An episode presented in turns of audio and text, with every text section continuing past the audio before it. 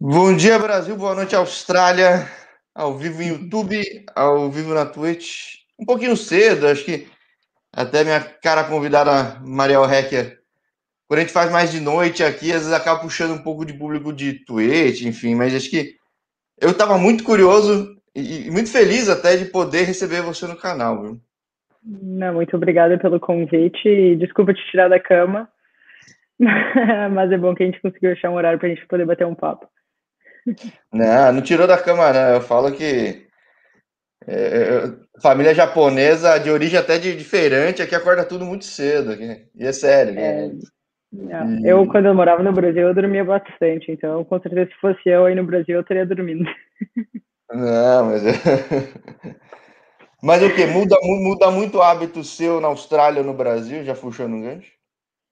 Bastante. Eu, aqui eu acordo, tipo, seis e meia da manhã eu tô acordada. E eu vou pra cama, tipo, umas nove, nove e meia. Comparando, bah, isso aí me, é uma baita diferença no Brasil. No Brasil eu ia dormir lá, like, uma hora da manhã, meia-noite, acordava tarde. Ou sempre estava cansada, porque ainda tinha que acordar cedo para ir para treinar ou para ir pra faculdade. Então, é bem diferente, assim, o, o, o estilo de vida australiano é um pouco diferente, assim, pelo menos na cidade de onde eu moro aqui. Até puxando o gancho. Normalmente eu tento fazer uma cronologia, mas você tem bastante história. Uma história muito bem sucedida. Acho que até eu acho tão legal contar. É, embora haja material sobre você na internet, é sempre bom dar visibilidade e contar uma história legal como a sua, né? É, eu, eu, eu bastante sorte, né? Eu acho que indo para os lugares certos me abriu bastante porta e eu sempre tentei fazer o máximo das oportunidades que eu tive e uma coisa foi levando a outra e acabou que eu fui bem sucedida, mas eu sempre trabalhei muito e sempre, como eu falei, tentei aproveitar as oportunidades que me foram dadas e trabalhar duro e para tentar conseguir um reconhecimento e sempre pensando em tentar um, jogar um nível e tentar fazer o futsal desenvolver no Brasil e fazer o melhor que eu posso, eu acho. Aí você fala de hábitos de dia, de noite. Esses teus hábitos de Brasil era porque você jogava de dia e estudava de noite ou não era invertido? Você estudava de noite e treinava eu... de dia? Eu, a gente estudava, quando eu morava em São José, que foi onde eu joguei por cinco anos, que foi, teoricamente, onde eu tive uma, uma rotina mais fixa, nós, é, eu tinha faculdade de manhã, nós treinávamos à tarde, no fim do dia, e aí, de noite, era meio que, de vez em quando tinha academia, senão eu fazia aula de inglês à parte, então, às vezes eu tinha aula de inglês à noite, senão, se não era fim de semana, que viagem ou jogo em casa, era, fim de, era de noite mais livre, assim, eu diria.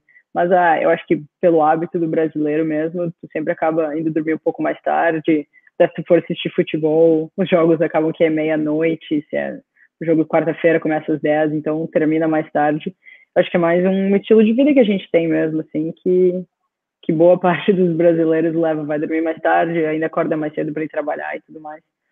Mas aqui na Austrália eu acabei tendo um pouco do contrário, até porque quando eu cheguei, acho que consta de, de trabalho que eu comecei a fazer quando eu estava aqui, eu comecei a me habituar a acordar mais cedo. E os treinos aqui são de noite.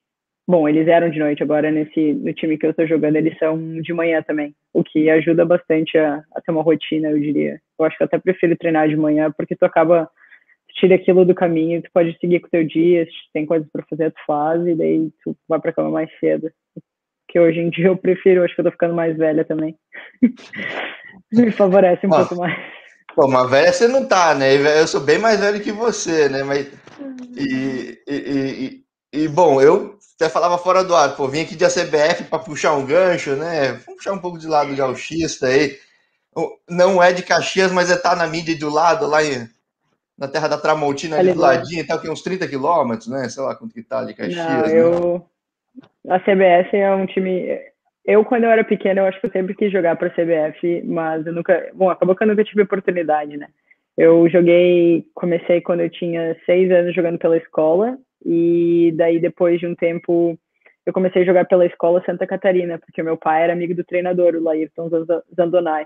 Então eu joguei o quê? Do meus sete anos até quando eu tinha 14, 15 anos, eu joguei para esse time, onde no início eu jogava com os meninos, nós jogávamos contra a CBF, eu lembro que a gente ia viajar, várias viagens, São Marcos e coisa errada. Então eu sempre jogava com, com os meninos, o que era. Eu, eu gostava muito, eu adorava tentar ser melhor que eles, ou eu me sentia bastante uh, desafiada por eles. Então foi uma coisa que me ajudou bastante a desenvolver meu futebol, tentar desenvolver minhas habilidades de, sei lá, de driblar, de chutar, de passe, de, de ser rápida e coisa errada. E com 14, 15 anos eu comecei, a jogar com um adulto. Porém, naquela época, no estadual gaúcho, eu não podia participar do campeonato adulto se eu não tivesse 16 anos.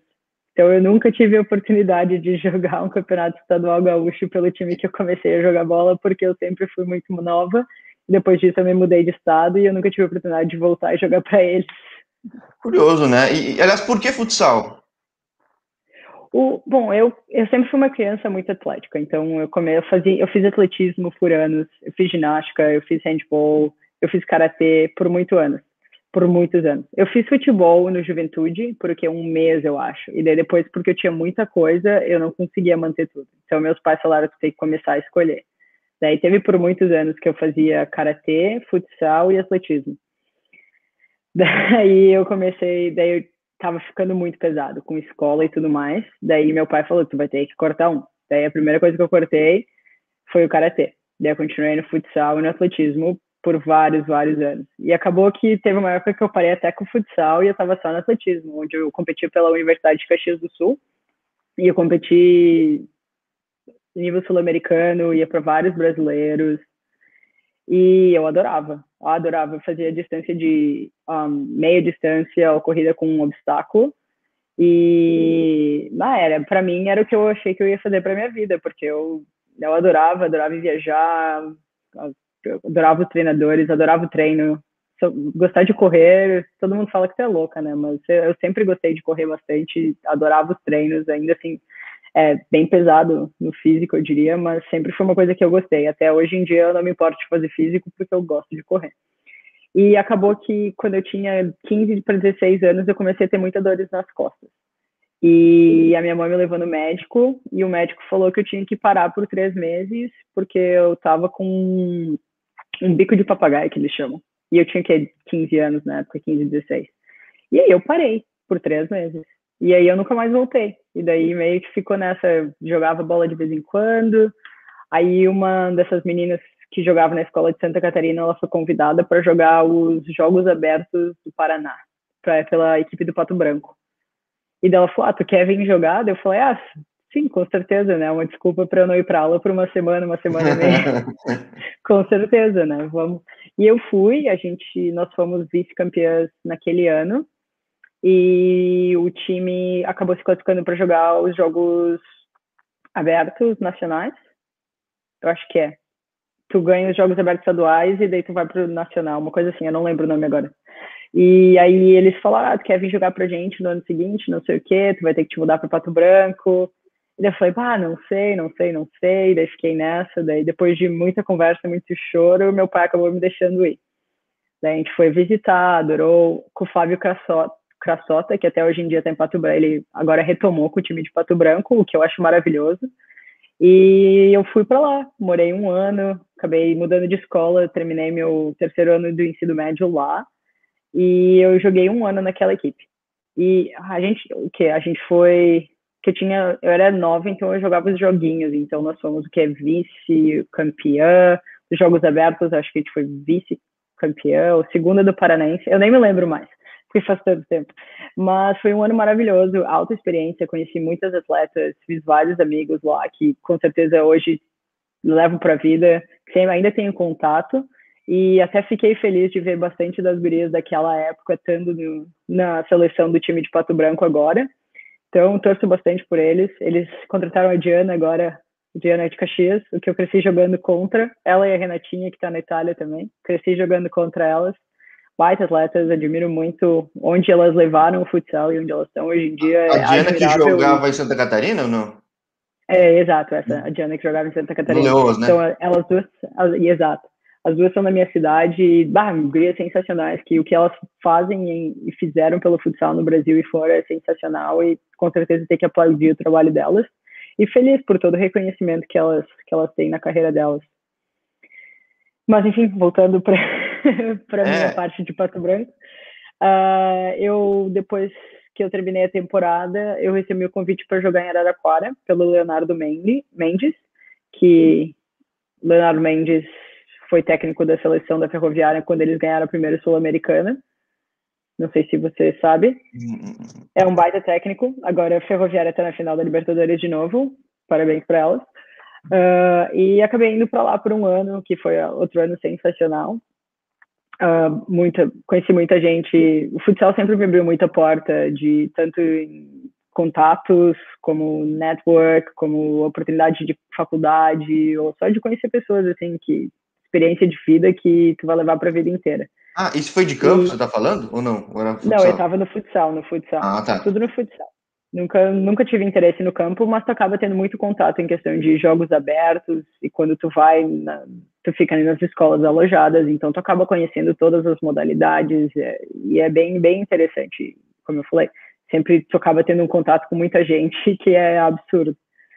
E depois que eu fui para Araraquara, eu recebi o convite do Alexandre Buzo para ir para São José dos Campos, onde foi onde eu comecei a minha faculdade. E na minha cabeça eu tinha o time que eu começar a minha faculdade ou o time que eu vou terminar a minha faculdade, porque eu não quero ficar pulando de galho em galho. Porque eu não. Sempre quando tu muda de uma cidade para outra, tu tem que mudar currículo, às vezes tu, tu tem que voltar ao semestre. A faculdade já, já são cinco anos, imagina adicionar mais um ou dois, aí sempre fica naquela, né? Aí eu acabei indo para São José, onde na época que eu fui eles não tinham categoria adulta, eles só tinham sub-20. E depois daquele ano, o Marcos De Rico assumiu o São José. Então, e daí assumiu com a categoria adulta e eu continuei no time por cinco anos, onde nós tivemos, eu diria, dentro do estado de São Paulo, nós somos bem sucedidos. Nós ganhamos várias vezes estadual, nós ganhamos jogos abertos, jogos regionais, ainda mais jogos regionais, como eu falei numa outra entrevista, que nós jogamos contra o time do Barateiro, que era campeão do Brasil na época.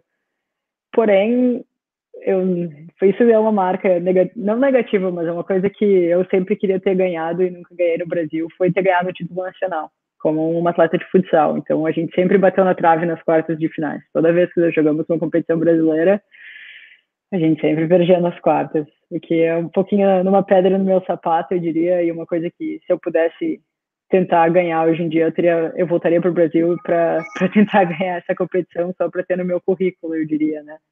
Mas acontece, né? Tu não pode ganhar tudo e às vezes as coisas acontecem por uma razão, né? E o esporte é coletivo, né? Convenhamos, né? É diferente você estar tá correndo é. lá e, tipo, ainda assim correndo, você depende de um treinamento de uma equipe que te capacita tudo, o ambiente, mas. Com certeza. É, é complicado. É às vezes, é, mas às vezes é, acontece, porque nós, eu sempre joguei do lado de jogadores fenomenais no São José. Eu acho que com, com, não, não tem uma que hoje não está jogando e não está se destacando em algum lugar.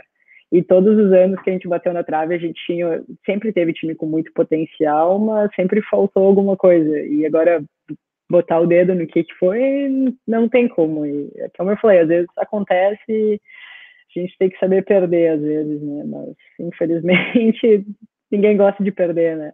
Não, não pode nem se acostumar, tem que aprender, né? Mas... É, tem que aprender, mas passar e vencer o próximo, né? Com certeza.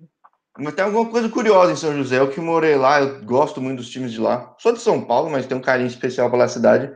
Não sei o que acontece com os times lá que chegam na Aragá, não ganha basquete, os outros esportes também não. É, eu não sei te dizer. Eu, é. É, mas eu não sei, porque eu até lembro que o Marcos falava né, que, que tinha alguma coisa na cidade, porque ele veio de Pindamonhangaba, é. né? E ele, ele, consegui, ele, ele conquistou alguns títulos nacionais por Pinda e coisa errada, e daí ele, ele meio que brincava mesmo disso, que é alguma coisa com a cidade, não é possível, né? Mas é, vai saber. E agora as, as meninas chegaram a ganhar, acho que elas ganharam a taça, elas continuam ganhando várias competições e um time competitivo eu acho que agora trocou a direção e um pouco mais, mas tem ainda atletas da minha época que estão lá, como a Thaís. E eu sempre tento acompanhar o trabalho mesmo de longe. Eu acho que pelas redes sociais você acaba acompanhando o que as pessoas fazem sem mesmo falar com elas, né? Então, é, isso é, hoje é bem legal isso, né? Só acompanha tudo, mas é, eu vejo bastante o trabalho que eles estão fazendo e fico bem feliz por eles e muito sucesso, toda sorte do mundo para eles, com certeza. Agora, quando é que bateu em ti de falar, caramba, vou mudar de vida? Bom, eu sempre tive uma vontade de morar fora do país. Isso desde que eu estava aqui no ensino médio. Mas eu pensei em ir para os Estados Unidos, na época meio que as coisas que todo mundo fala, né? Vai, vai jogar college na América que tu vai adorar. E daí acabou que não deu tudo certo na época, e daí eu comecei a faculdade, daí eu não queria parar a faculdade para ir. E meu irmão mora aqui fazem que 10, 11 anos. E durante o tempo que eu estava em São José, eu vim visitá-lo nas minhas férias. Ah, eu adorei, o lugar é, é sensacional, é, é maravilhoso. E eu pensei, bah, bom, eu vou me formar e vou para aí. E é esse que eu tinha na minha cabeça. Foi, eu terminei faculdade, eu me formei, um mês e meio depois eu estava aqui. Daí eu vim para cá sem muita expectativa, sem saber o que fazer. E meu pai falou: ah, vê o que, que tu acha, se tu gostar, a gente vê o que, que dá para fazer para te ficar e acaba tentando achar uma opção. Mas eu vim para cá, não vou mais jogar bola, vou, tipo, me aposentei, né? Na minha cabeça eu não queria mais nada com nada. Daí eu cheguei aqui, deu duas semanas, eu falei pro meu irmão, eu falei, bah, eu vou procurar um jogo, eu vou procurar algum lugar ver se eu consigo para jogar bola, só para tipo conhecer pessoas, acabar jogando uma pelada de vez em quando, assim, só para se divertir comecei a mandar e-mail, comecei a usar o Facebook, procurar no Google. E daí eu mandei e-mail para um time de futebol de campo. E daí eles estavam, eles falaram, ah, uh, tem esses pessoas, essas pessoas que jogam futsal, não sei o que, se tu quiser contatá-los, mas se tu quiser jogar pra gente, tinha uma taxa de 500 dólares de inscrição e não sei o que. E daí eu, no Brasil, nunca paguei para nada de futebol, é, no tipo... caso. Eu era acostumada a receber e coisa errada. Eu pensei, bah, eu não vou pagar para jogar, né? Depois, deixa eu mandar um e-mail para esses caras para ver o que, que é. E acabou que esses caras, eles estavam no ano, foi o último ano que jogou o Campeonato Nacional de Futsal aqui na Austrália, que é o campeonato que eles têm várias associações, mas essa associação era a associação relacionada à FIFA, que é a FFA, que era o futebol, a Federação de Futebol da Austrália. E acabou que eu mandei mensagem para esses caras, falei, ah, eu sou do Brasil, não sei o que, acabei de me mudar, joguei nesses times, blá blá blá blá. Uh, vocês, não sei se vocês estão interessados para fazer um, um, treino, sei lá, para ver. E daí eu fui, e daí era um brasileiro técnico. E daí ele, ele, pô, eu não tinha carro nem nada na época, né? Daí eu tive que pegar um ônibus, encontrar ele na estação de trem, e daí ele foi e me buscou. Daí ele meio que falou assim, ah, tem vários brasileiros que vieram aí, não sei o quê, meio que já me dando na letra. Tomara que não seja mais uma delas, né? Tipo, é. Tá dizendo que, que é o Pelé e não faz nada. Daí eu falei, bah. E as gurias todas já estavam nessa expectativa, né? Super, bah, que que é essa mais uma brasileira aqui, né? Enchendo o saco. E daí tá, eu fui bem quieta na minha, treinei e tal, meio que falei com as gurias, daí o falou, ah, não, é, até que tu joga bem, não sei o quê, tu quer, tu quer entrar no time? Eu falei, ah, certo, né? Eu falei, só vai ficar ruim de eu não tenho carro, é, era o que é 40, 50 minutos de onde eu morava para treinar. Ele falou: "Não, eu se você vier até onde você veio de pegar ônibus e trem, coisa nada, eu te dou uma carona pro treino". Eu falei: "Ah, beleza".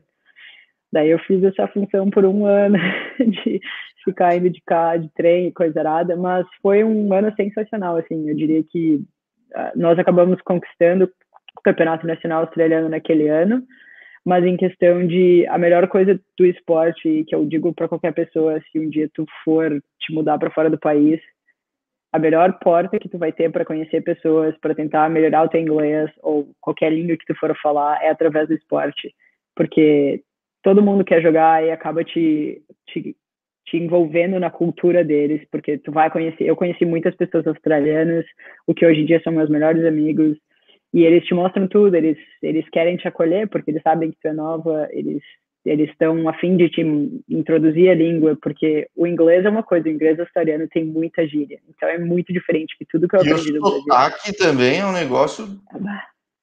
E o sotaque é muito diferente. Então, eu sou muito grata pelo, pelo esporte, e o esporte fez muita coisa na minha vida, boa na minha vida. Uma foi me dar uma faculdade no Brasil, outra foi me abrir muita porta aqui todas as portas que eu tenho abertas hoje, eu vou dizer que é porque eu joguei e porque eu jogo. Porque eu conheci alguém que conhecia uma pessoa que falou de mim e, e aí eu consegui alguma coisa. Então, isso é uma coisa que é uma dica que eu dou para qualquer pessoa que for para fora do país, não importa o nível que tu joga, mas começa numa, sei lá, um social para jogar com os amigos, que é a melhor porta que tu vai ter para conhecer gente e que no fim tu vai levar pro resto da tua vida. Isso com certeza. E daí foi que nós ganhamos o campeonato australiano, e aí, tá, daí ficou naquela, né?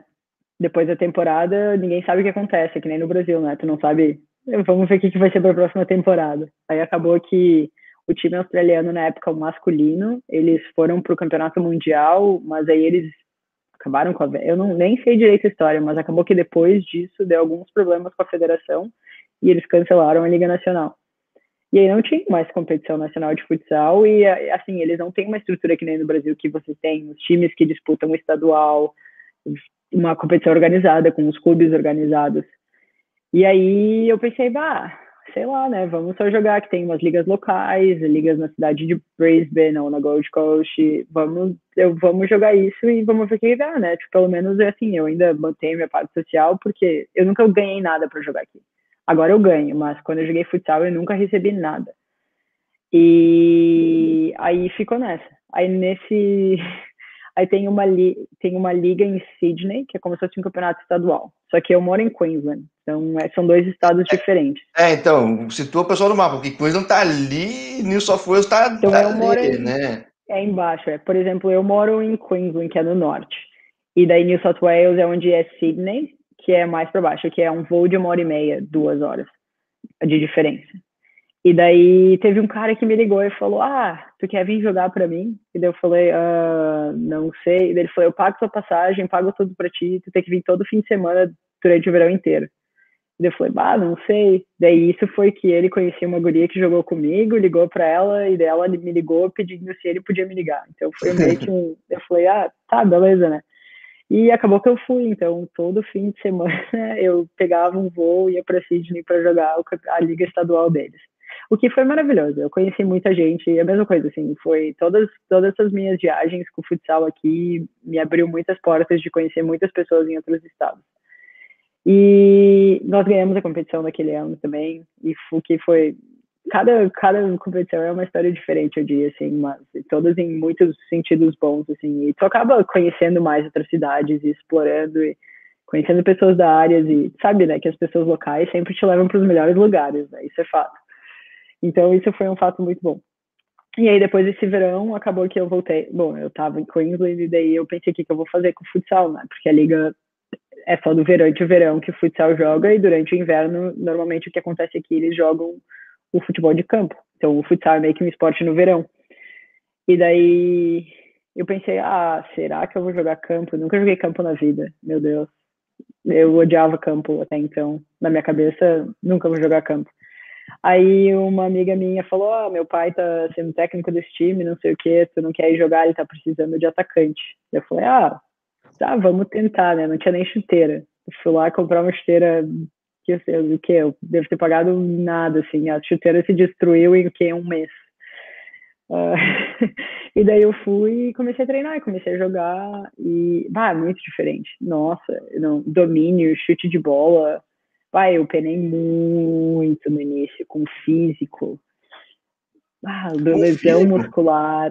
Bah, porque no futsal, por exemplo, em São José, nós jogávamos quartetos. Então, eu jogava cinco minutos, eu saía por cinco minutos, eu voltava por cinco minutos, eu saía por cinco minutos, acabava o primeiro tempo, tu voltava cinco minutos, era dez minutos por, por tempo. Então, às vezes tu jogava um pouco mais, dependendo do calor do jogo, mas teoricamente esse, esse é o condicionamento que a minha vida inteira eu fui condicionada. Então, aqui na Austrália eu acabava jogando mais, eu ficava, eu ficava o tempo inteiro, mas ainda assim, tu acaba ficando o tempo inteiro, mas tu é um pouco mais aqui, porque o nível não é tão rápido, tu não tem tanta velocidade, é bem mais Miguel, eu diria, né? É, eu, é que mas... a, a, referência que eu tenho de. Opa, deu uma travada aqui na internet. Hum, Minha tela travou aí pra ti? Não? Não, tá tudo tranquilo aqui. Não, que referência futsal que eu tenho é que é uma correria, né? Tipo, é um, né, não correria, é um condicionamento pesado, né? Você tem que estar muito bem Com condicionada certeza. porque o jogo é intenso toda hora, né? Com certeza. Mas aqui o nível na Austrália não é que nem no nível do Brasil. Então, no Brasil, que nós treinamos todos os dias, é, que nem você falou, é um condicionamento ferrado. Mas aqui a gente treinava uma vez por semana, olhe lá, e jogava no fim de semana. E isso mesmo jogando o campeonato nacional, assim, de nível nacional. Então, que condicionamento não tem, então é bem mais diferente, é bem mais devagar e e você consegue dar vários migué no caso, né? Que corre se precisa, senão só fica ali hum, como se fosse gerenciando. E no campo você consegue fazer isso, porém você ainda está correndo por 90 minutos. Então, bah, eu foi uma coisa que assim, os primeiros dois anos eu penei bastante com condicionamento físico e tentar me adaptar. Até porque no início os clubes que eu estavam em questão de preparador físico não era tão bom como que eu estou agora. Mas além do mais, falando em questão de condicionamento, são diferenças no Brasil e aqui. No futsal, por exemplo, no Brasil no final todos os dias todos os dias. Aqui é uma vez por semana. No campo, no Brasil, até os times que jogam campeonato estadual, que daí seria o estadual deles, as meninas praticamente treinam todos os dias. Aqui, o campeonato estadual deles chamam é WNPL, que daí é, tem uma liga em cada estado e é o mais é o top que você pode chegar antes de jogar a W League, que é a que eu estou jogando agora. E os times eles treinam de duas a três vezes por semana, não mais que isso. Eles recebem maioria dos clubes pagam as jogadoras, porém é uma merreca. Assim, você não sobrevive disso, então é uma É um semi-pro no fim das contas, né? Tipo, você é um tem que semi-pro. Exatamente. E isso é porque a diferença no, no Brasil você vive disso, porque isso é como se fosse seu trabalho. Aqui não, aqui isso é como se fosse o hobby deles. Eles trabalham o dia inteiro, eles vão para o treino, e daí é o hobby deles. Então o dinheiro que eles fazem, ninguém, ninguém não tá nem aí que eles são pagos, mas ele tipo, é como se fosse eu tô fazendo uma coisa que eu gosto, eu ganho um pouco de dinheiro, mas isso não é o que me sustenta. Então, teoricamente, não é o trabalho deles. Tanto é que a maior preocupação e a maior perrengue dos times na NPL é tentar sempre ter um máximo número de pessoas no treino, as pessoas chegando na hora, para o treino não atrasar, porque os treinos normalmente são de noite na, na WNPL, que seria o campeonato estadual porque todo mundo trabalha durante o dia, então tem que ser o treino que é sete horas da noite para todo mundo chegar a tempo. E, e daí essa é, é uma diferença. Daí tem muita diferença nos clubes, então o que eu comecei, a gente não tinha tanto um, preparador e coisa arada, e aí foi que o clube que eu estava jogando emergiu com o Lions, que é onde eu joguei nos últimos três, quatro anos, e é um clube com muito mais estrutura. No estado, eu acho que é um, o segundo clube com maior estrutura. Eles têm academia no campo, eh, os vestiários são muito massa, o clube em si é sensacional. Então foi, eles têm profissionais mais, desculpa, mais qualificados no clube, o que te dá uma estrutura bem melhor. Então a qualidade dos treinos são melhores. Então isso me proporcionou uma mais uma possibilidade de me adaptar melhor, eu diria. E foi que muito treino e ex e treinos fora também, que daí eu comecei a tentar melhorar, mas assim, na minha cabeça, quando eu mudei para o campo, eu achei, ah, vai ser tranquilo, porque eu jogo futsal. Assim, sim e não. O passe é muito diferente, o domínio de bola é diferente, uh, o controle, quando alguém te passa a bola e você tem que segurar, é muito diferente, o peso da bola é diferente, quando você vai chutar, a técnica é diferente, a angulação do corpo é diferente, o, o o cruzamento é diferente. Eu, você não tem como dar um bicão na bola, que no futsal tá na frente do gol, você dá um bico, show de bola. No campo não tem isso. Então foi muitos detalhes e coisa errada que na, eu não tinha isso na minha cabeça que eu ia precisar mudar ou me adaptar. Então foi foi bastante repetição e bastante treino assim e aquela mentalidade na cabeça, né? Se tu vai começar a fazer uma coisa, tu quer que tu quer fazer bem e tu quer se eu, eu sempre quis me suceder nisso no caso, né? Eu sempre quis ter um bom resultado e atingir o máximo nível. O que muita gente sempre falou para mim, imagina, tu nem vai conseguir jogar o NPL de cara, tu, tu precisa começar da base.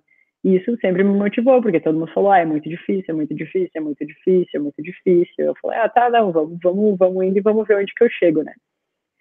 E esse ano, o que foi bom, não bom e ruim por causa do coronavírus, porque a Austrália, não sei se as pessoas sabem, fechou as, fecharam as bordas para estrangeiros, ou seja, ninguém que não é australiano entra na Austrália. O que dificultou muito a entrada de vir atletas de fora do país para a Austrália. Porque cada time, um, na liga profissional até na liga estadual, você só, só pode ter três atletas estrangeiros no seu clube. Então, para mim, que nunca joguei em lugar nenhum para jogar no campeonato nacional deles, fica muito mais difícil, porque eu vou estar tá concorrendo com, com uma Camila que joga no Palmeiras hoje em dia, eu vou estar tá concorrendo com meninos que jogam na WSL na América. E eu jogo uma liga local, então é, é bem diferente querendo ou não, o currículo pesa nessas horas. E eu sempre tive consciência. É, na hora de trazer estrangeiro, né? Tipo, o pessoal fala, pô, vou apostar, vou trazer alguém que. Que com certeza, né? Que se você só tem vagas limitadas, se você vai trazer alguém, você tem que trazer alguém de nome, de peso, né? E a gente também faz isso no Brasil, então, tipo, eu não julgo, eles estão fazendo as coisas, a coisa certa, querendo ou não, né?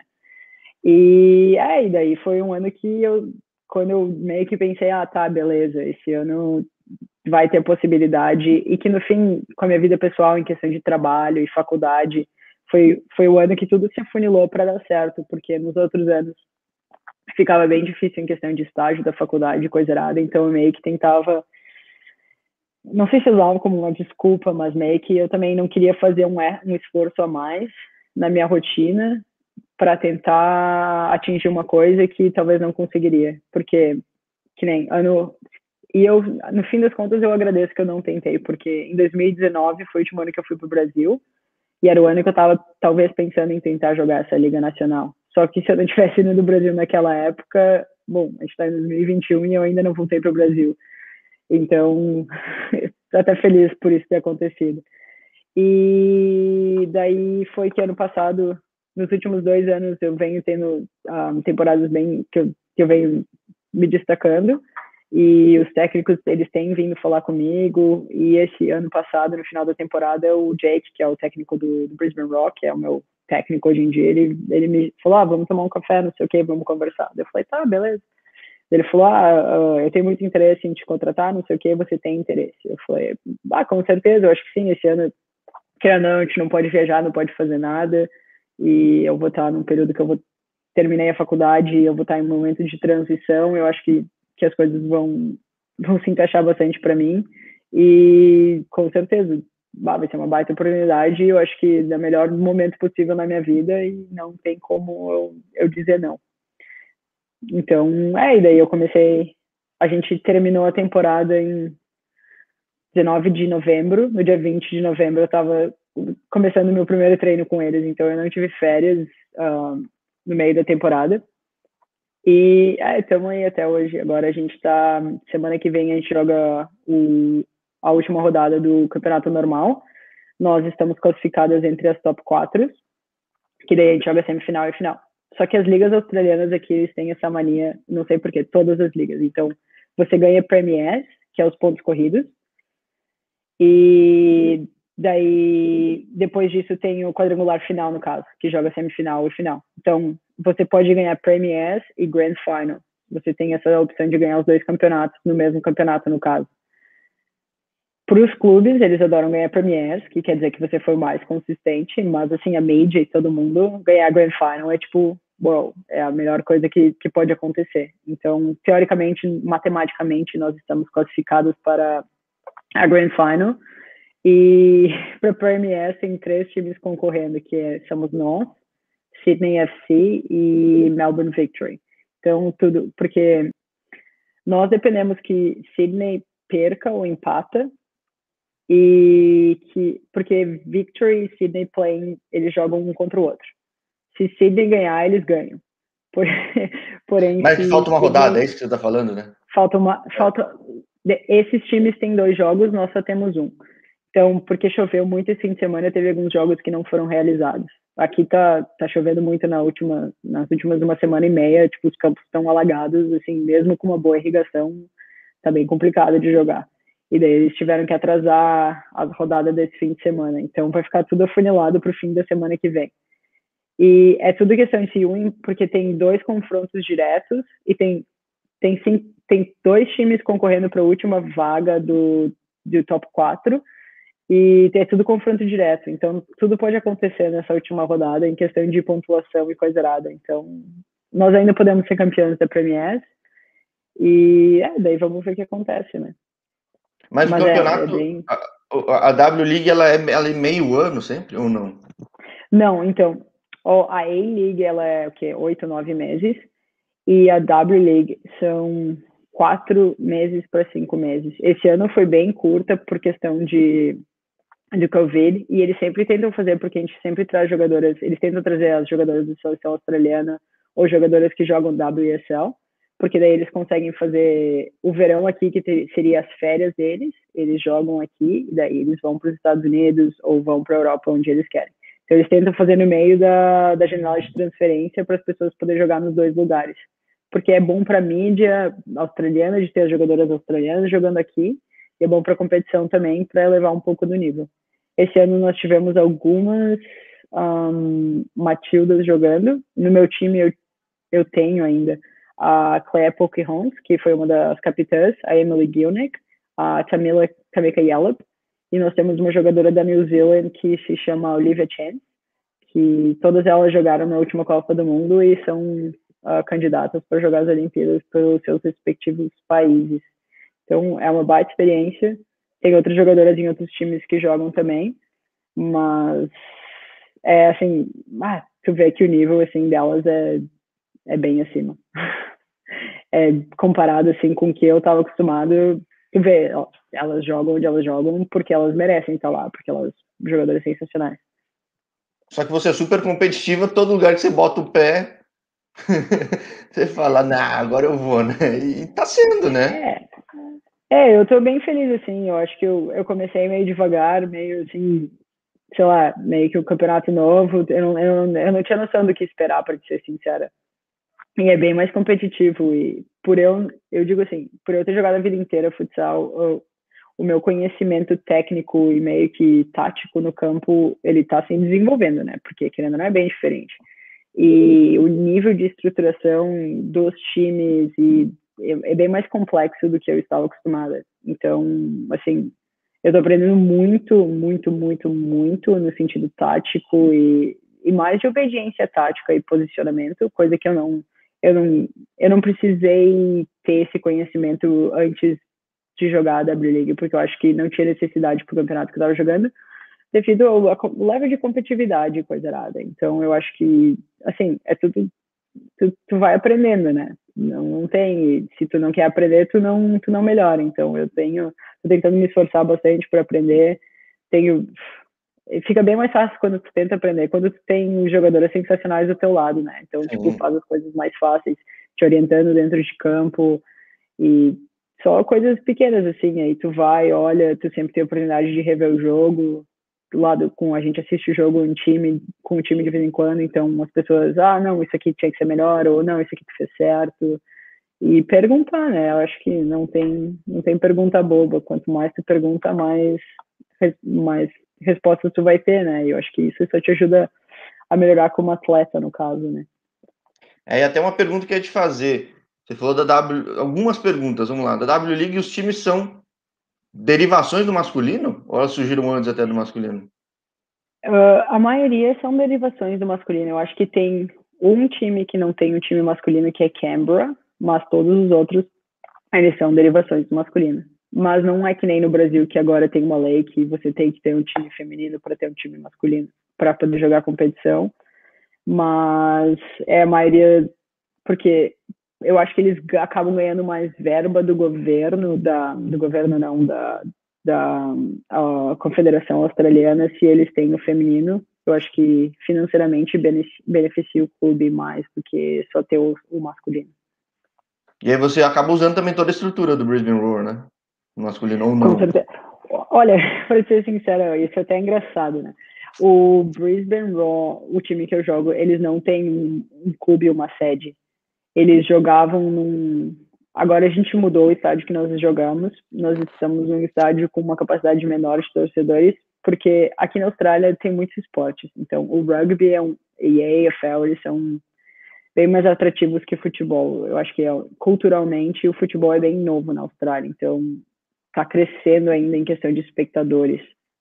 Então nós mudamos o estádio que nós jogávamos. Eles jogavam no Suncorp, que era tipo um estádio, por exemplo, grande como o Palmeiras, como o do Inter, mesmo nível assim. Mas nunca enchia, sempre dá o que mil, duas mil pessoas. E daí tu vai botar isso num contexto com um estádio que pode, pode ter 50 mil pessoas, tipo, parece. É, não tem porquê. Fica feio, assim, botar na TV e coisa errada. E daí agora eles foram para um estádio que tem 5 mil pessoas. Mas assim, o estádio não é deles, eles alugam. Então eles treinam em lugares diferentes. Então, a gente treina em um lugar diferente do masculino. O masculino treina num lugar que eles estão alugando também, e nós alugamos, o que é engraçado, no Lions, que é o time que joga o campeonato estadual, que tem uma estrutura sensacional. Então, nós treinamos lá, mas é assim, é como se fosse alugado, a gente aluga as, um, as eu não sei falar. Instalações, né? Agora. Já está muito inglês, né? Tá... a, gente, a, a, gente aluga e a gente usa o espaço. Então, nós usamos em, em, horários diferentes que o clube teria treino. Então, nós treinamos de manhã e o clube já, normalmente os atletas treinam de noite por Lions. E daí nós usamos a área deles, e, mas é tudo como se fosse pago pelo, pelo Brisbane Raw, no caso, né? Mas eles não têm uma, um centro deles próprio, o que é engraçado. Até o masculino não tem, mas vários outros clubes do, na Austrália eles têm o próprio CT deles e tudo mais. Mas o Brisbane Raw, não sei porquê, não tem. É, e é curioso, porque eu tava pensando, essa temporada, acho que no masculino só tem o Bobô, que jogou no Corinthians há muito tempo. Lá no o Bobô voltou. É, ele, é, ele voltou essa temporada, né? Ele tava acho que na. Tava na Ásia, né? Não lembro agora de onde ele tava. Ele tava na Ásia, depois ele. Acho que ele foi pro Cuiabá, uma coisa assim, é uma coisa meio. Não sei. E ele voltou agora. Tem. Eu acho que ele é o único brasileiro. Tinha mais gente, mas acho que agora ele é o único cara lá na E-League. E você é a única na W-League, é. né? Eu sou a única da W-League. Ano passado teve, a, como eu falei, teve a Camila. E no ano retrasado, eu acho que teve a Andrea. Ela jogou pelo eu lembro que eu olhei e falei, ah, ela é brasileira. Mas é, não, assim, eu nunca vi muito a mídia dos brasileiros, até mesmo aqui enquanto eu estava acompanhando. Então eu fico feliz que pelo menos eles estão divulgando um pouco mais do assim, falando que eu sou do Brasil e levantando um pouco a nossa bandeira, eu diria. Então, eu fico feliz com essa oportunidade.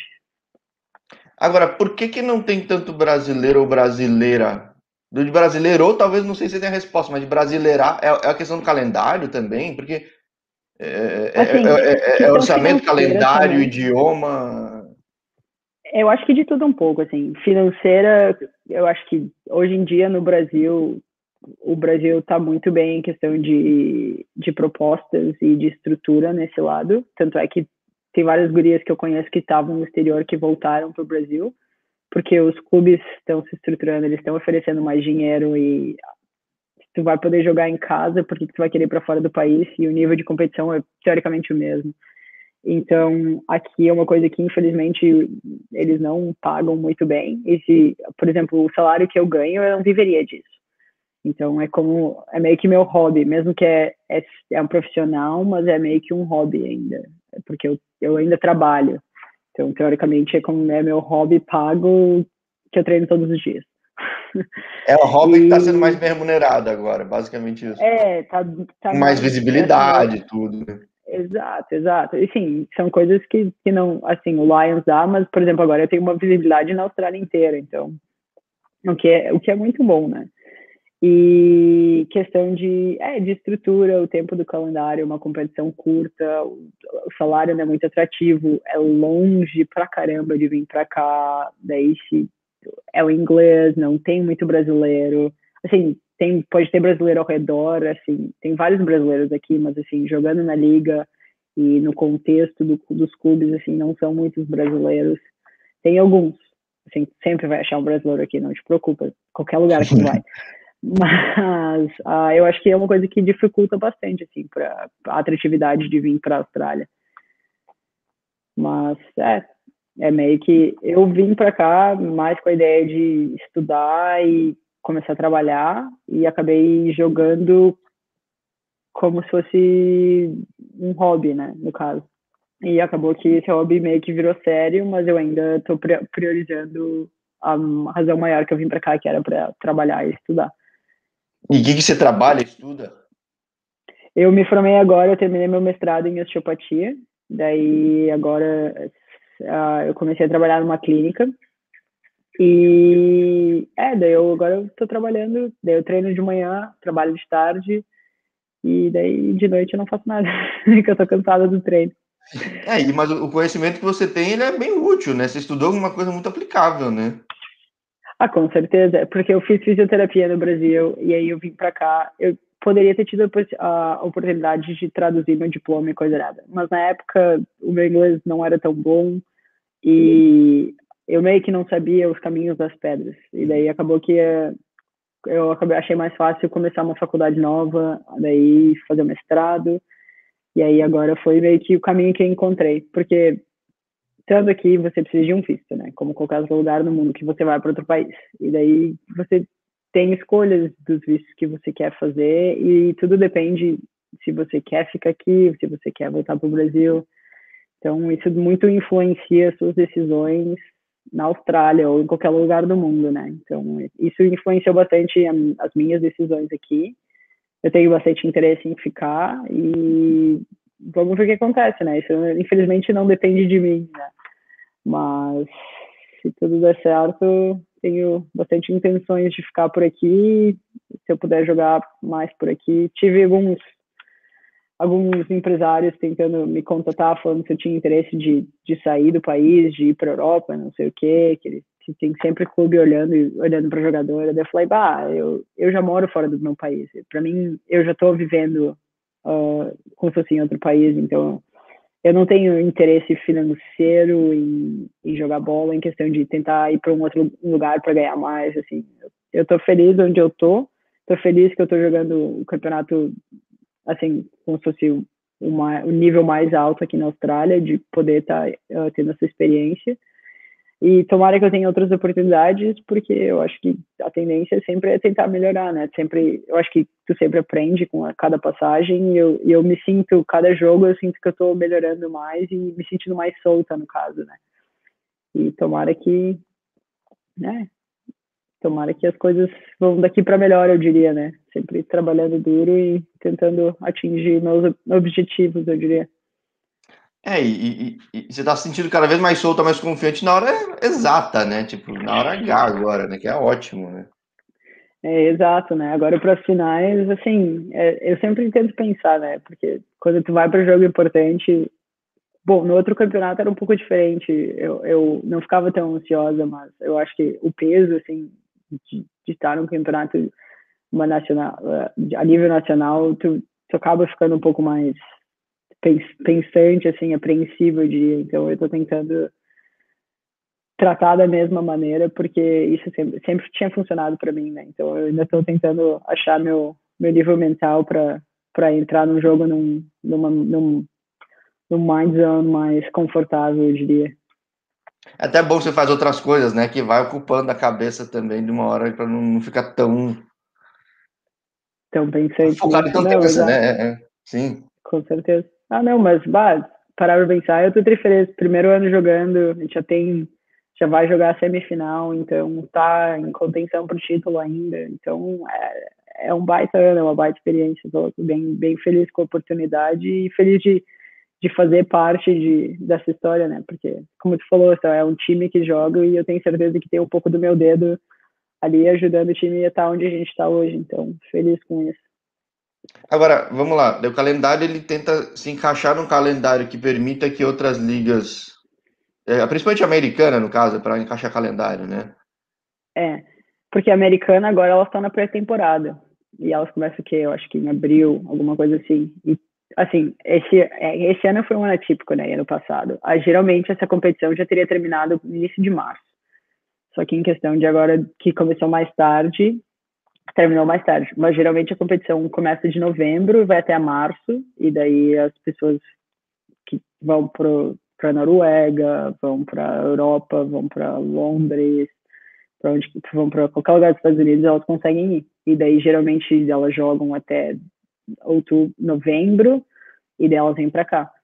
Então é a maioria dessas jogadoras, elas perdem toda pré-temporada aqui. Elas perdem todas pré-temporada, elas praticamente só jogam, porque no momento de pré-temporada, ou aqui ou no outro clube, elas estão jogando finais, teoricamente. Então, dependendo do, da qualidade do time que elas jogam lá, se elas vão jogar finais, teoricamente elas nunca vão precisar fazer uma pré-temporada, assim, do início ao fim. É, é muito estilo do esporte na feminino no mundo, né? Tipo, no basquete tem muito disso. O pessoal vai para a Europa, depois vai para os Estados Unidos e financeiramente não é tão forte que nem no masculino que o cara pode ficar em um lugar só. Né? Exato. Né? Mas assim, ainda financeiramente compensa porque elas conseguem ter um salário bom o ano inteiro. Porém, é uma frustração que nem você falou, que elas não conseguem ficar num lugar só recebendo um salário e ter direito a ter férias e ainda continuar recebendo e poder, porque querendo ou não, nós precisamos descansar, né? Ficar o tempo inteiro jogando e indo de um lado para o outro cansa, querendo ou não. Sim, a principal jogadora da WNBA há duas temporadas, no último jogo na Europa se lesionou e não jogou a WNBA. E, tipo, se ela tivesse tido férias, eu imagino que ela não teria se exposto a esse risco, né? Mas Exatamente. existe a demanda financeira. Mas aí vamos lá, acabando o teu campeonato, volta para o cenário estadual, é isso? Eu volto para o cenário estadual. Eu tive ofertas de ir para outros estados e coisa errada, mas, que nem eu falei, meu interesse na Austrália hoje em dia é me focar na minha carreira profissional e poder jogar enquanto puder, né? No caso, que nem você falou, eu não tô tão velha, mas eu tô com 28 anos, então, assim, o meu, eu, eu sempre tive um preparo físico muito bom, mas eu treino bastante para isso. Eu sempre tento prevenir lesão e coisa errada, até porque eu, eu, sinto que o mais velha que eu fico, o mais difícil é de me recuperar em questão de ah, tem gente que joga no sábado, domingo tá bem. Não, eu, domingo eu tô dolorida, pra caminhadinha, daquela alongada, demora um pouco mais, coisa que quando eu tinha 19, 20 anos não era assim. Então, assim, eu preciso, meus cuidados são bem maiores. Pra, e agora eu só preciso tentar continuar tendo esses cuidados e tentar jogar o, o quanto der assim, na minha cabeça eu vou tentar puxar uns dois anos e aí tá, tá bom, né? 31, tá bom. Tem uma hora que tu, precisa parar, não adianta, assim. Eu, assim, eu sou feliz pelas coisas que eu, que eu já eu sou grata por tudo que eu conquistei, pelas portas, pelos lugares que eu passei, todas as lembranças. E, assim, tudo que eu tenho conquistado hoje em dia, é, eu nunca tinha pensado que eu ia chegar onde eu tô. E eu, como eu falei, eu estou muito feliz e estou tentando fazer o, o, melhor da oportunidade que eu tenho. E agora é, é só assim, colher, só aproveitar e porque eu sei que não vai durar muito. Porque uma hora você tem que dizer chega e deu, né? Não adianta. É, você tem muito realismo. Aqui no canal até falo com esse jogador ainda, mais homem ainda, que muitos são pegos de surpresa ou não estão preparados e demora. Ele hasn't sunk yet, cara. Leva um tempão para para acordar. É, não adianta, assim. Eu digo que no masculino é pior ainda. Por exemplo, no feminino nós temos o exemplo da formiga, né? 40 anos jogando bola ainda, não tem nem cara de quem vai se aposentar. Mas, ah, é que, assim, eu sempre, desde pequena, eu sabia da realidade do futebol feminino. Eu sempre fui bem realista comigo mesma em questão de eu, eu não sou uma Marta da vida que vai ser bem sucedida e coisa errada. E eu sempre soube que se eu pudesse alinhar a minha paixão pelo esporte, conseguir uma, bol uma bolsa na faculdade, estudar, eu sempre vou ter uma profissão. Então, eu tenho um diploma, ninguém tira isso de mim. Então, se eu quiser ir jogar por uns três anos e não fazer nada, quando eu voltar, ainda vou ter esse diploma. Então, eu ainda vou ter um, alguma direção para ir. E aqui eu tenho a possibilidade de fazer os dois, e o que é melhor de tudo. Então, eu estou bem feliz com essa oportunidade e tentar fazer o melhor possível dos dois. Mas, se não, como eu falei, se, se eu tiver que escolher a minha vida profissional e a minha carreira de futebol, no momento que eu estou na minha vida, infelizmente, eu, eu vou ter que dar preferência para minha vida profissional, porque é isso que eu vou fazer pro resto da minha vida, querendo ou não, que não é tão, não existe tanto do meu corpo, né? Sim, então com, com os pés no chão, com a cabeça no lugar, as é, coisas vão, né? Porque quando surge o desafio, é, é, é, isso que eu acho que foi uma coisa muito boa que você sempre cultivou, né? Você vai em busca do melhor, mas vai com expectativa baixa também, né? Para também não tomar essa pancada, né? Então. É, exato. Assim, todo mundo toma um não, todo mundo. Não adianta. E acontece, a questão é sempre erguer a cabeça e ir para o próximo. Isso, isso sempre vai acontecer, mas que nem ter os pés no chão, cabeça no chão, acho que, que dói menos, eu diria. Não, mas ó, você tá aqui há um, há um mês de eventualmente grandes resultados aí. Vai saber o que aparece, né? É, não, assim, eu, eu, eu tô bem tranquilo hoje em dia. Eu tô feliz, feliz de poder continuar aqui no estado. O clube que eu tô é, assim, é um clube sensacional. Eu, eu não tenho do que reclamar, assim, eles me tratam muito bem. Qualquer coisa que eu preciso, eles me ajudam. Então, assim, eu sempre fui uma pessoa meio clubista, assim, o fato de, por exemplo, quando até em São José, assim, eu, além do fato da faculdade, eu nunca tive necessidade de sair, porque eles sempre atenderam as minhas necessidades. Qualquer coisa que eu precisava, eles me ajudavam. Então, assim, se é porque um pouco um dinheiro a mais, assim, isso não vai fazer diferença. E tem coisas que dinheiro não paga, mas ter aquela aquela como se fosse aquela aquela relação com o clube, de se sentir parte do clube, de se respeitada e valorizada, são coisas que que tu ganha através de tempo e de respeito, né? Então, isso é uma coisa que eu sempre valorizei muito, que eu tinha no São José e que eu estou tentando construir aqui, que eu estou tendo esse resultado de, de ser parte do clube, de ser valorizada, de estar tá lá e de querer fazer o melhor para o clube. E eu vejo isso, e muita gente fala, eles, eles vários gurias brincam, ah, o, eles, porque lá em eles chamam de Mariel FC, daí eu falo, não, tipo, eu, eu ajudo o clube, eu, eu, eu dou meu melhor, assim, eu fico feliz que as pessoas reconhecem que, que eu realmente visto a camisa. E é uma coisa que eu desperto os outros e tomara que eu inspire outras pessoas a fazer o mesmo, de, de querer vestir a camisa, de estar ali, de ser parte do, de um clube, de, de querer ajudar todo mundo a crescer né, no clube. Então, isso é uma, isso é uma coisa boa, que eu sou bem feliz de, de ter isso, eu diria assim. Ah, você está num lugar bom, bem estruturado, que acho que é bastante promissor também no mercado da bola, até pelos resultados já nacionais e tudo que os caras criam aí, eles fazem algo muito profissional. O brasileiro não tem tanta visibilidade, mas de rugby é um negócio louco. O EFL que você falou é inacreditável, é surreal quando você vê um negócio daquele. É bizarro, né? o dinheiro que eles têm, o incentivo, assim, se a gente tivesse o que 10% daquilo, a gente estaria feliz, porque bah, é, é surreal, assim, o que eles fazem nos times é, é bizarro.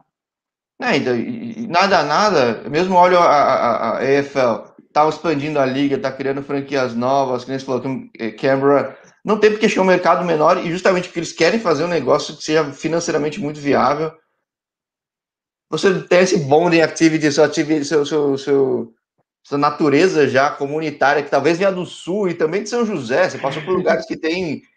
que no Brasil não é muito comum. Infelizmente, acho muito ruim esse de pessoal de não ter senso comunitário, de, de, de desenvolver, de deixar marca, de promover o bem coletivo. Uh, aí tem bastante. Então, poxa, você conseguindo resultado e deixando isso. Ah, com certeza. É que eu, eu acho que pelo menos na minha cabeça, o sonho de todo jogador é deixar uma marca, né? Uma marca positiva, se é de título, que todo mundo quer ganhar título, né? Mas eu acho que às vezes é muito mais que isso, né? Eu acho que uma coisa que agora que eu tô ficando mais velha, que tem despertado bastante, é tentar estimular essa geração mais nova. Principalmente aqui na Austrália, a mentalidade das crianças é bem diferente da do Brasil. E tentar inspirar eles, a, primeiro de tudo, a gostar do futebol e querer ser alguém, querer jogar a bola é uma coisa que é bem difícil de que a maioria das pessoas aqui, das crianças 15, 16 anos, eles não querem mais saber de futebol. Então, tentar fazer com que eles gostem e que eles continuem jogando é, é uma meta de muita gente aqui na Austrália, com certeza uma meta minha, e tentar ser um espelho dessas crianças de, de que eles gostem de jogar, que eles tenham aquela paixão, aquela vontade, sabe? Porque isso, é, na verdade, é uma coisa que eu não vejo muito aqui na Austrália, que todo mundo fala que, que adora ver, que, tipo, como eu sou apaixonada, que eu, que eu vou, do carrinho, pego a bola, quero briga e coisa errada, e tem muita gente aqui na Austrália que eles não têm essa, como se fosse eu é que você tem o sangue da guria, né? Raçuda, né? É, também é... é... pode ser aquela raça gaúcha ou argentina, como eles falam, né? Mas eles não têm isso aqui. E, e, todo mundo fala que ele, nossa, eu adoro ver isso sentido. Eu falo, bom, se é isso que vai ser um diferencial que vai motivar as pessoas, que eu possa começar a passar isso para todo mundo falando e, e tentando passar a minha experiência, né? Que querendo ou não, assim, pode não ter sido internacional assim, uma experiência internacional de várias passagens de clube, mas eu acho que todo mundo tem uma história para contar e todo mundo tem várias experiências e, e poder passar isso para a nova geração é uma coisa que hoje em dia me interessa bastante e que eu tenho tentado fazer até mesmo no clube, falando com as gurias mais novas e tentando fazer o futebol crescer, né? Que nós somos uma comunidade e a gente tem que se ajudar, eu diria, até no, no Brasil e aqui é a mesma coisa. Eu acho que se todo mundo se ajudar, a gente vai para frente, porque infelizmente aqui na Austrália a gente depende muito do, de patrocinador e da liga e coisa errada e não é uma coisa que a gente tem em abundância, eu diria, né? Então a gente tem que fazer um, tentar fazer o melhor com o que a gente tem para tentar conquistar mais e mais e tentar chegar num nível, assim, mais realista, eu diria, mais realístico, como se fosse no Brasil, alguma coisa assim. Mas é um longo caminho o futebol australiano para chegar como se fosse na mesma coisa que o Brasil. Mas quem sabe. Ah, mas, mas o Brasil também é muito recente essa estrutura que está tendo agora, né? Para você pega três anos atrás, não tinha isso aqui. É, assim, você ainda tem os estaduais, que as prefeituras. Isso foi uma coisa que em São José eu sempre me encantou. São José tem tudo, né? Se tiver campeonato para o ímpar, prefeitura banca, né? Negócio... Exatamente. E isso sempre eu sempre achei um absurdo, assim, a prefeitura bancava tudo, mas assim, no estado de São Paulo, de, de realmente associar os atletas e querer ter os atletas, bons atletas, para disputar os jogos regionais, jogos abertos, e, e, isso foi uma coisa que o estado de São Paulo, eu acho que até hoje no Brasil é um dos únicos que ainda continua bancando vários. É, o Paraná tem uma coisinha ou outra, é mais, muito mais novo, Santa né? Catarina. É. Exato, mas assim, em questão de número, eu, isso foi uma coisa que eu sempre tirei, tirei o chapéu, porque é sensacional.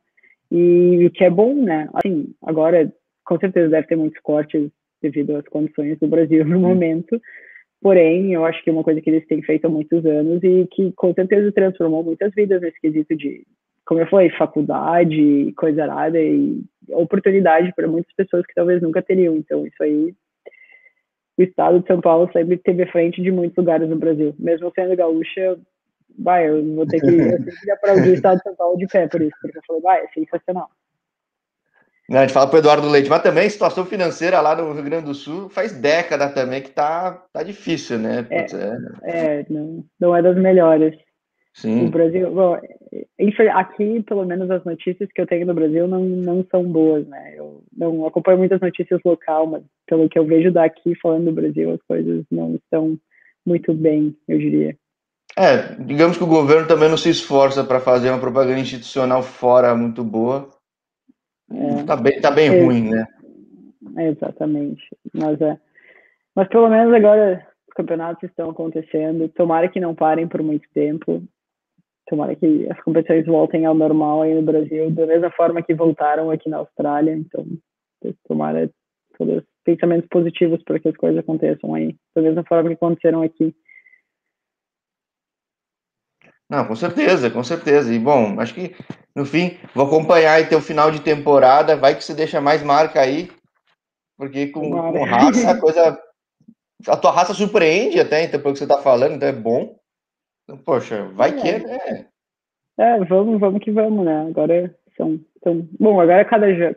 A gente tem um jogo que, teoricamente, a gente tem que ganhar, mas daí depois é semifinal, né? E, e sabe como é que jogo de final não, não tem favorito, né?